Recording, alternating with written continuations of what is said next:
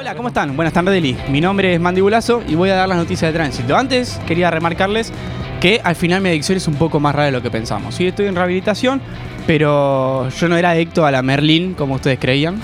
no, la serie. Sí, no, no era adicto a la Merlin, eh, pero bueno, hay que esperar a ver qué dicen los resultados médicos. Y, y en el día de hoy, y en el día de hoy lo que voy a hacer básicamente es bajar línea. ¿sí? Voy a bajar línea. Eh, le quería comentar que el día está hermoso.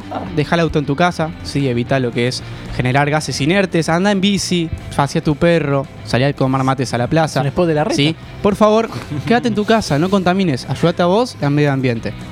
Medio Alberto también. Hola. Ok, ya chequeo. Uf, los resultados. Eh, bueno, el doctor me dijo que básicamente tengo adicción a repetir diálogos cornudescos de gente que visita plazas. No. Esta fue la noticia del tránsito. Gracias.